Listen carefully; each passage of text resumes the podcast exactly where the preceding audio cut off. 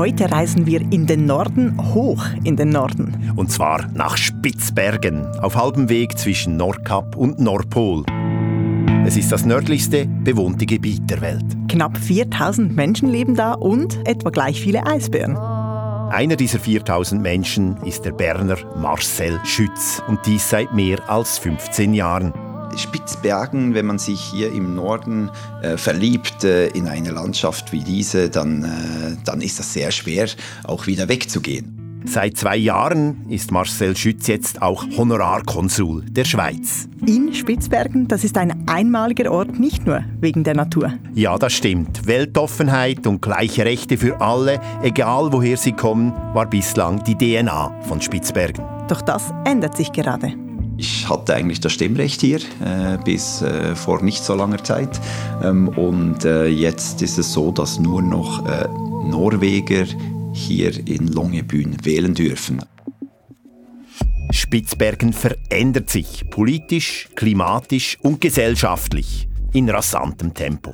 Wegen des Klimawandels und des Ukraine-Krieges. Wie genau und was das für den Schweizer Honorarkonsul Marcel Schütz heißt, das erzählen wir in diesem Kontext. Ich bin Bruno Kaufmann, Nordeuropa-Korrespondent von SRF. Und ich bin Nicole Freudiger.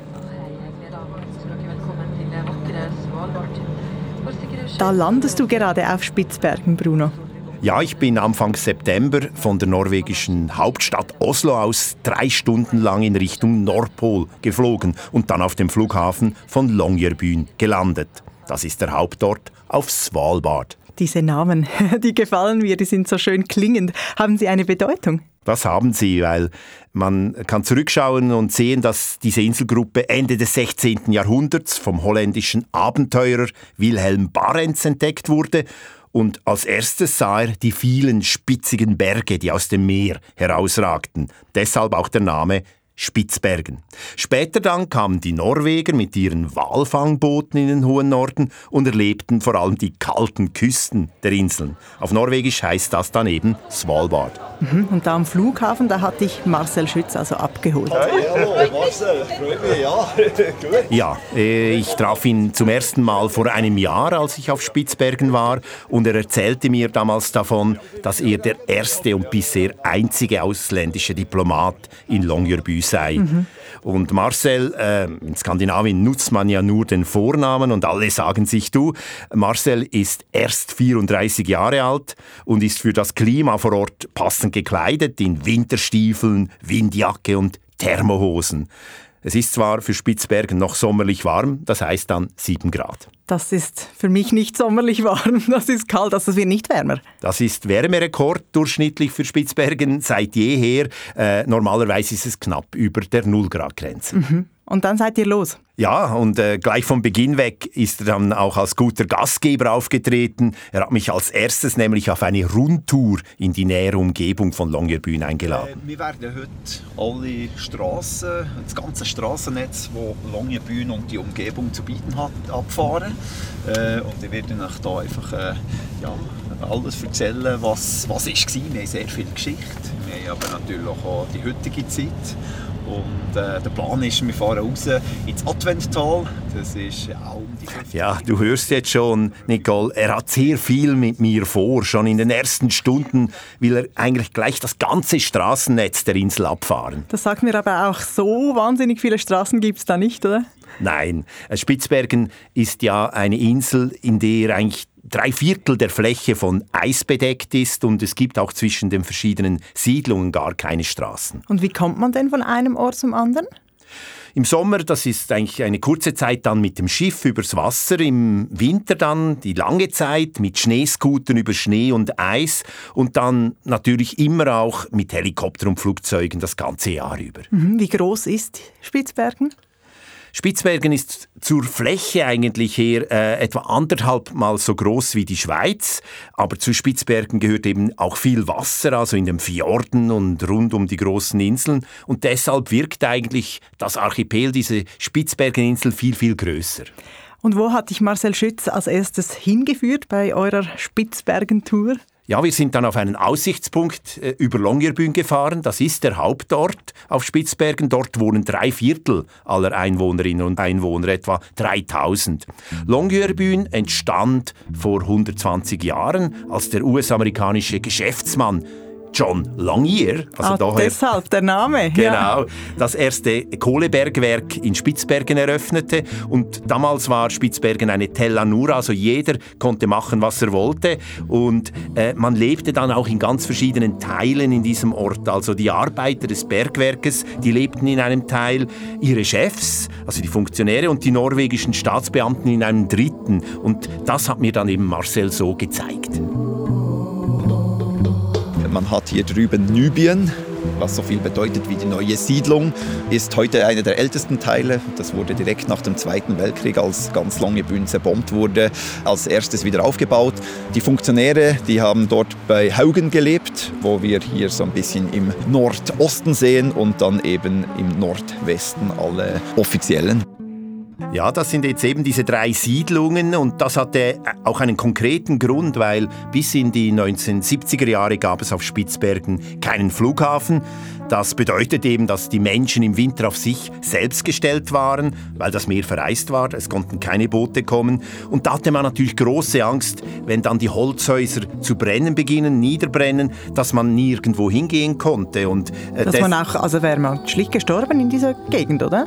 Ja, genau. Also man, man, hätte nicht überlebt, oder? Und deshalb hat dann eben jede Gruppe eigentlich wie ein Ort gehabt. Man hat natürlich damit auch die Menschen ein bisschen mit den verschiedenen Funktionen auseinandergehalten. Aber heute ist es jetzt ganz anders. Also heute, wenn man da runterblickt, da sieht man ein modernes Zentrum mit Läden, Kinos und auch Restaurants. Und hier lebt also Marcel Schütz. Wie kam es überhaupt dazu? Ja, das ist die Geschichte, die er mir dann eben erzählt hat. Und äh, man kann wohl sagen, seine Liebe zu Spitzbergen, die begann schon mit 18 Jahren. Ich bin 2008 das allererste Mal nach Spitzbergen gekommen, damals als äh, Tourist, habe das Buch äh, Die Entdeckung der Langsamkeit von Stine Dolny gelesen und äh, war fasziniert vom hohen Norden, aber äh, schlussendlich wollte ich die Arktis einmal erleben und bin dann so mit 18 Jahren das erste Mal nach Spitzbergen gekommen, hat damals eine Exkursion selber geplant. Ja, das musst du dir jetzt einmal vorstellen. Also da kommt ein junger Schweizer aus Bern in die Arktis und begibt sich ganz alleine auf eine Tour in die Wildnis. Und schon nur zwei Jahre später dann entscheidet er sich, ganz nach Spitzbergen auszuwandern. Als ich dann eben hierher gekommen bin, um hier zu leben, das war 2010, ähm, war ich dann erst in der Gastronomie tätig. Also ich habe damals im Spitzbergen Hotel, das heißt heute Funkenlodge, gearbeitet und äh, ich bin hierher gekommen, um draußen zu sein und ich wollte äh, jede freie Minute draußen verbringen. Ja, er will draußen sein, aber zuerst musste er eben auch sein Geld verdienen und das hat er dann als Tellerwäscher gemacht. Also eben drinnen? Ja, und aber er hat sich dann damit eigentlich wirklich äh, die Existenz auch geschaffen und er konnte sich Schritt um Schritt hocharbeiten. Er wurde relativ rasch als Tourguide angestellt und gründete dann seine eigene Firma, mit der er Expeditionen plant und auch durchführt und ist hängen geblieben. Spitzbergen, wenn man sich hier im Norden äh, verliebt äh, in eine Landschaft wie diese, dann, äh, dann ist es sehr schwer, auch wieder wegzugehen. Mhm. Expeditionen macht er, hast du gesagt, für Touristinnen und Touristen? Ja, das macht er, aber eigentlich immer weniger. Jetzt macht er mehr für Forscherteams oder auch Leute, die Filme produzieren. Und da hat er mir die Geschichte erzählt, dass er seine Stiefel, die er anhat, die musste er jetzt einem solchen Filmteam auslehnen. Das war nämlich das Filmteam von Tom Cruise, Aha. das gerade auf Spitzbergen den neuen Mission Impossible Film jetzt filmt. Und da hat eben Tom Cruise seine Stiefel an. Du hast also berühmte Stiefel kennengelernt. Da. Ja, ja. Ähm, Marcel hat da vorher von der Landschaft gesprochen, in die er sich verliebt hat. Und du hast vorher von der Wildnis geredet, Bruno. Das ist schon also unwirtlich da oben in den Spitzbergen, oder? Würde ich schon sagen. Also ich meine, das zeigt sich schon alleine dadurch, dass man eigentlich immer, wenn man Longyearbyen oder jetzt eine Siedlung verlässt, da muss man ein Gewehr, ein geladenes Gewehr mit sich tragen. Der Grund dafür ist eben, dass man sich im Notfall gegen einen Eisbären wehren kann. Mhm, diese Eisbären, die sind legendär in Spitzbergen. Also sie sind natürlich dem Sinn sehr präsent. Man merkt das auch, dass überall Warnschilder an den Straßen hängen, so wie bei uns vielleicht ein bisschen gegen das Wild. Es kommt aber auch immer wieder zu Begegnungen zwischen Menschen und diesen geschützten Eisbären, die seit den 1970er Jahren eben nicht mehr gejagt werden dürfen. Mhm. Und Marcel Schütz nehme ich an, der ist auch schon Eisbären begegnet, oder? Als Tourguide. Das hat er ja und äh, äh, als ganz typischer Tourguide erzählt er gleich, dass er das alles gut im Griff hat. Ich bin jetzt 13 Jahre hier und eigentlich immer im Feld und habe etliche Eisbärensituationen gehabt. Ja, äh, das hat er gehabt. Er musste aber auch schon zur Schreckpistole greifen. Dann gibt es einen unglaublich lauten Knall und äh, das ja, verscheucht dann das Tier.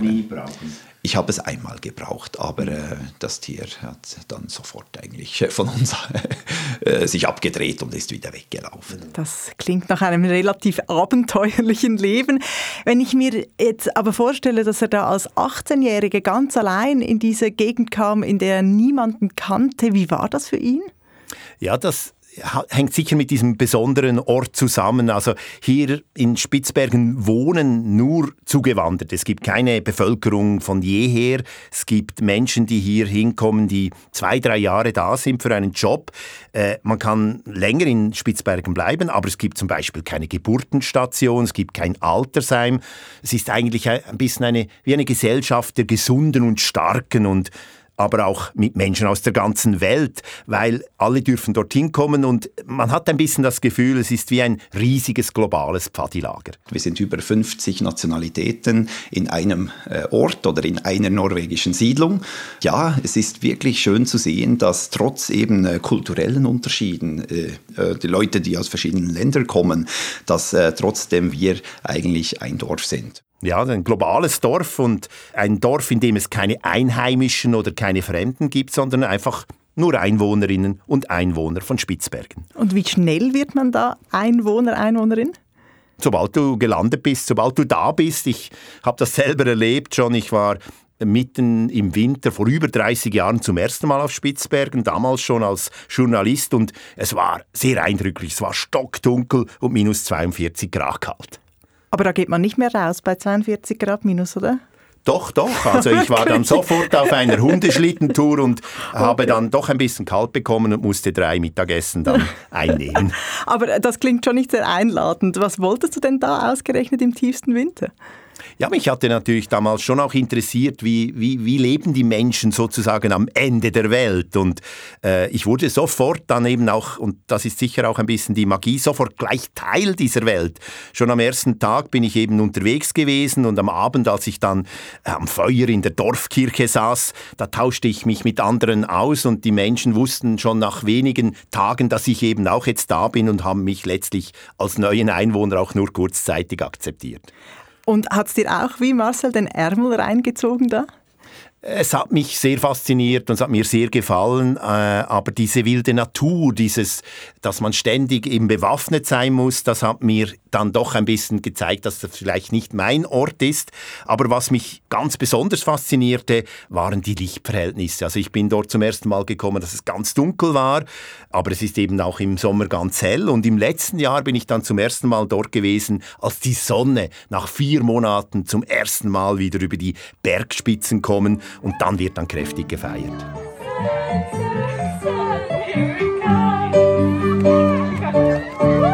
Das ist also am, am 8. März äh, jedes Jahres zur Mittagszeit, zur gleichen Zeit. Da kommen dann alle äh, Kindergärtner und Schüler von Longyearbyen zusammen und stehen dort, wo eben dann die ersten Sonnenstrahlen kommen. Und das ist ein unglaubliches Erlebnis, weil es so lange dunkel gewesen ist und dann dieser Strahl gerade auf die Menschen zielt und sie sind, äh, ja, sie sind dann so begeistert, dass sie eben der Sonne zusingen und jubeln und freu sich freuen. Mhm, das glaube ich, dass man da feiert. Aber vier Monate lang Nacht, das kann ich mir irgendwie weniger vorstellen. Was macht das mit den Menschen?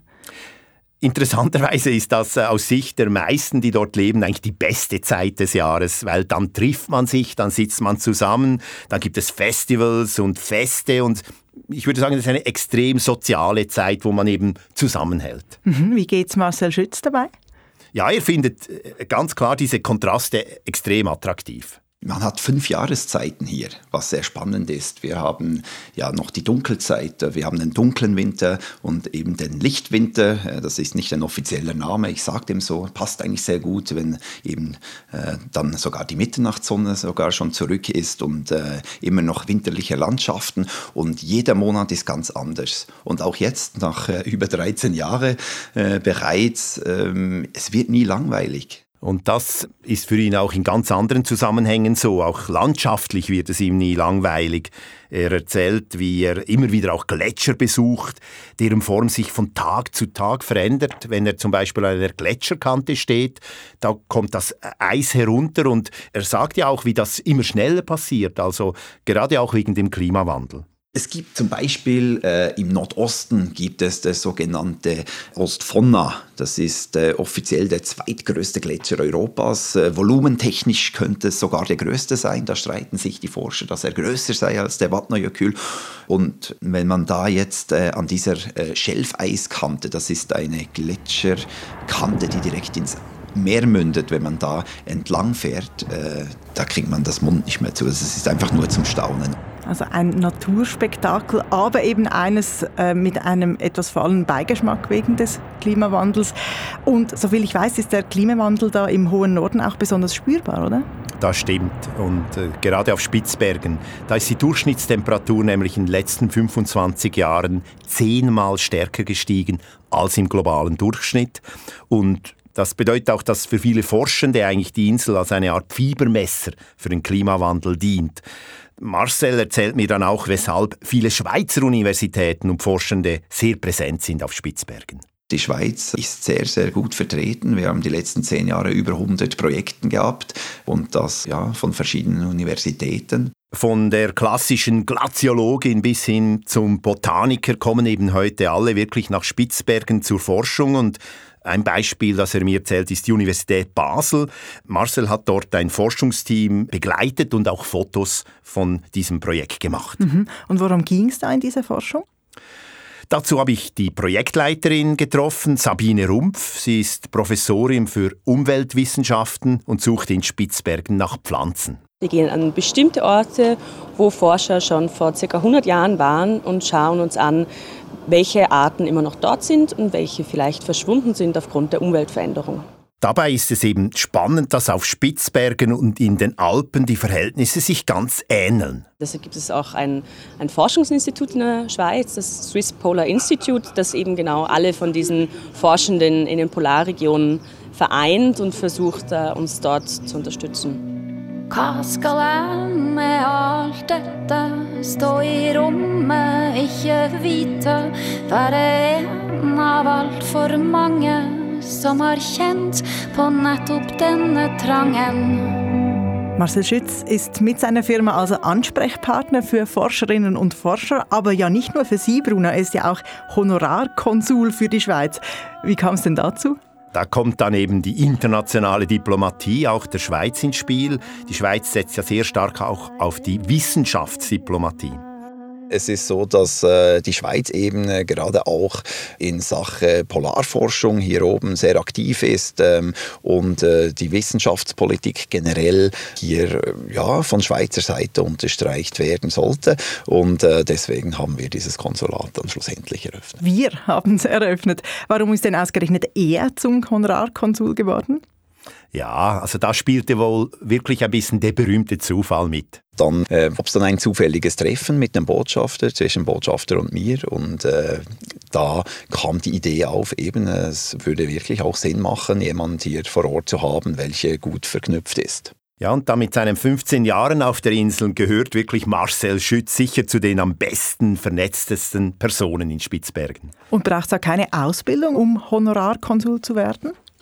Nein, keine formelle Ausbildung, weil Honorarkonsule heißen ja wirklich auch so, weil sie eben keine ausgebildeten Karrierediplomaten sind, sondern eigentlich eine besondere Rolle vor Ort äh, haben und deshalb auch geeignet sind. Man muss auch sagen, ein Honorarkonsul bekommt keinen Lohn, das Büro von Marcel Schütz ist bei ihm zu Hause. Mhm. Und was macht er da so in diesem Büro als Honorarkonsul? Ich habe ihn nach einem Fall gefragt, bei dem er eben auch hilfreich sein konnte, aber ich fragte auch, was er dann nicht tun kann. Jemand äh, ist verunglückt ähm, und braucht äh, jetzt Assistenz von, äh, von uns, der Schweiz. Äh, da kann ich natürlich gewisse Sachen in die Wege leiten und auch äh, eben mit der Botschaft in Oslo dann auch kommunizieren.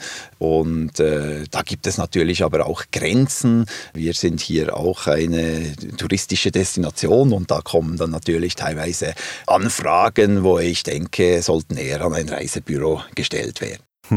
Das kenne ich sogar als Journalist im Norden. Aber äh, äh, was mich eben auch überrascht hat eigentlich bei dieser ganzen Geschichte ist ja, dass die Schweiz das einzige Land ist in Longyearbyen, das ein solches Konsulat unterhält. Was hat denn Spitzbergen überhaupt für einen genauen politischen Status? Irgendwie gehört es zu Norwegen, aber doch nicht so richtig. Kannst du das mal klären für uns, Bruno? Ja, es ist ein bisschen kompliziert, aber auch sehr spannend, weil Spitzbergen ist eines der wenigen erfolgreichen Projekte des Völkerbundes. Ja, das ist die Vorgängerorganisation der UNO.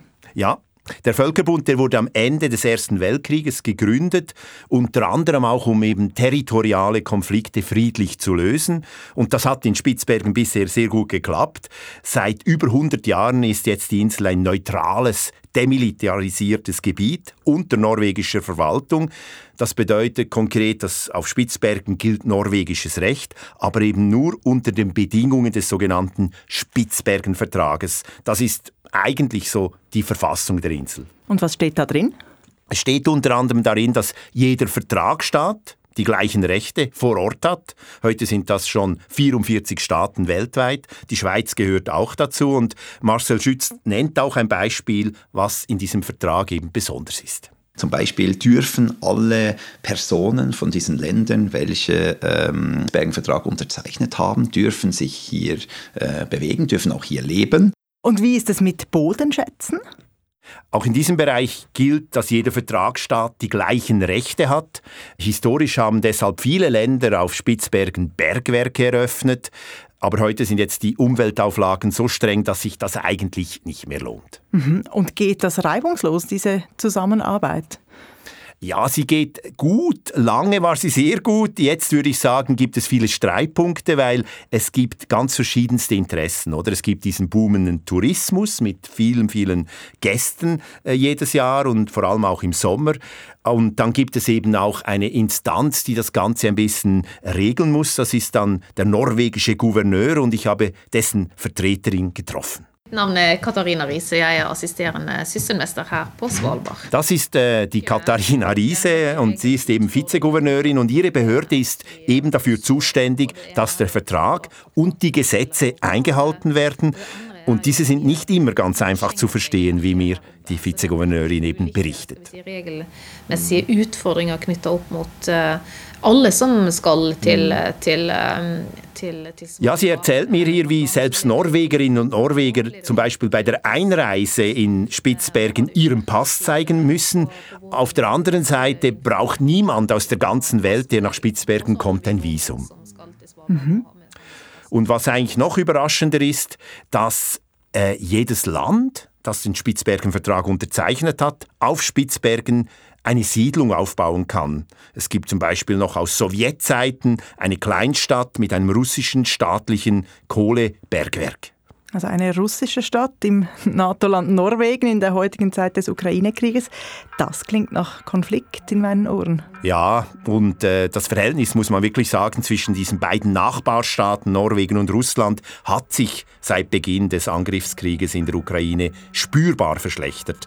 Und das spüren eben auch die Menschen auf Spitzbergen, erzählt Marcel. Man hat zum Beispiel viele Ukrainer, aber auch Russen, die damals, als der äh, Angriffskrieg äh, angefangen hat, dann gesagt haben, wir wollen nicht mehr für diese russische Staatsfirma Trastarti Kugel arbeiten, sind dann äh, unter anderem auch nach Longyearbyen gekommen oder eben zurückgereist. Und ja, das Leben hat sich äh, hier schon verändert. Und das hat eben auch Bedeutung jetzt für diese Beziehung auf Spitzbergen, also 50 Kilometer westlich von Longyearbyen liegt diese russische Stadt Barentsburg.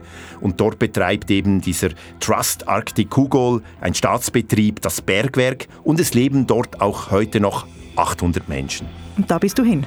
Genau. Äh, die Stadt ist dann äh, mit dem Schiff aus Longyearbyen in etwa drei Stunden erreichbar und schon wenn man da auf dem Meer sich der Stadt nähert, spürt man eigentlich, das ist eine Stadt wie aus dem Bilderbuch in der ehemaligen Sowjetunion. Und wen hast du da getroffen? Ich wurde dann am Kai von äh, Dimitri Negruzza empfangen, das ist der Pressechef von Arctic Kugol, äh, weil dieses Barentsburg, das ist eine sogenannte Company Town. Das heißt, der Betrieb, der kontrolliert alles, was dort passiert. Und mich hat natürlich Wunder genommen, wie die Menschen in Barentsburg heute leben. Und deshalb zeigte mir dann Dimitri die öffentliche Schule und stellte mich der Rektorin vor. Ich treffe dort äh, Tatjana Betscher, sie ist Direktorin und sie erzählt mir, dass an ihrer Schule 50 Kinder gegenwärtig unterrichtet werden. Davon 40 auf Ukrainisch und 10 auf Russisch.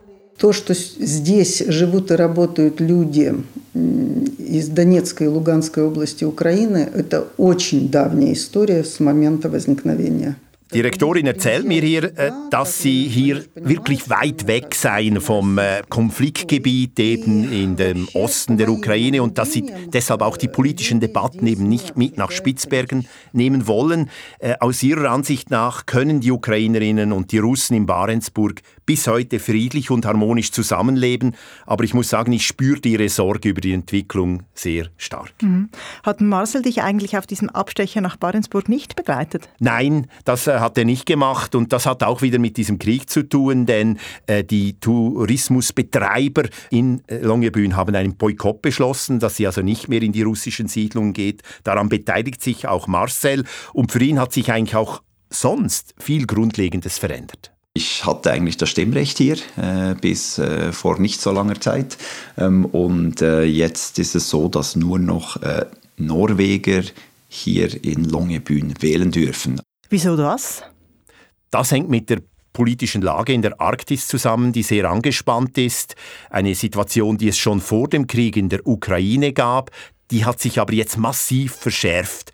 Denn jetzt möchte die norwegische Regierung die Kontrolle über Spitzbergen verstärken und befürchtet, dass Bürgerinnen aus anderen Vertragsstaaten in großen Zahlen nach Spitzbergen kommen könnten und die lokale Macht übernehmen. Also die Russen? Ja, aber nicht nur, auch zum Beispiel Chinesinnen oder Nordkoreaner, die haben auch Rechte auf Spitzbergen wegen diesem Vertrag. Aber gleichzeitig stößt jetzt diese Maßnahme der Norweger auf viel Unverständnis, weil ein Drittel der Bevölkerung in Longyearbyen das Stimmrecht verliert. Und jetzt finden am 9. Oktober die nächsten Wahlen statt und da ist jetzt auf einmal dieser Teil der Bevölkerung ausgeschlossen. Aber dieser Entzug des Stimmrechts, der verändert ja die ganze Gemeinschaft, die ganze Identität des Ortes. Das stimmt. Und äh, die Solidarität eigentlich und die politische Gleichbehandlung und die Weltoffenheit, die gehörten ja bislang zur DNA von Spitzbergen.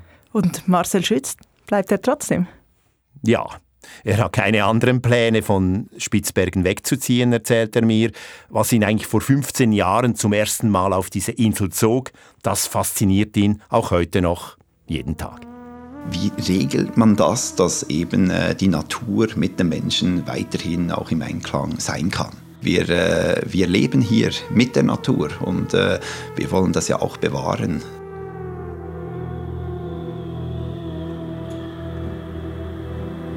Das war der Kontext. Der junge Schweizer Konsul unter dem Nordpol. Von dir, Bruno Kaufmann, Sounddesign Serge Krebs. Mein Name ist Nicole Freudiger. Haben Sie Fragen zu Spitzbergen und der Rolle der Schweiz? Bruno Kaufmann beantwortet sie gerne. Schreiben Sie uns per Mail an kontext.srf.ch.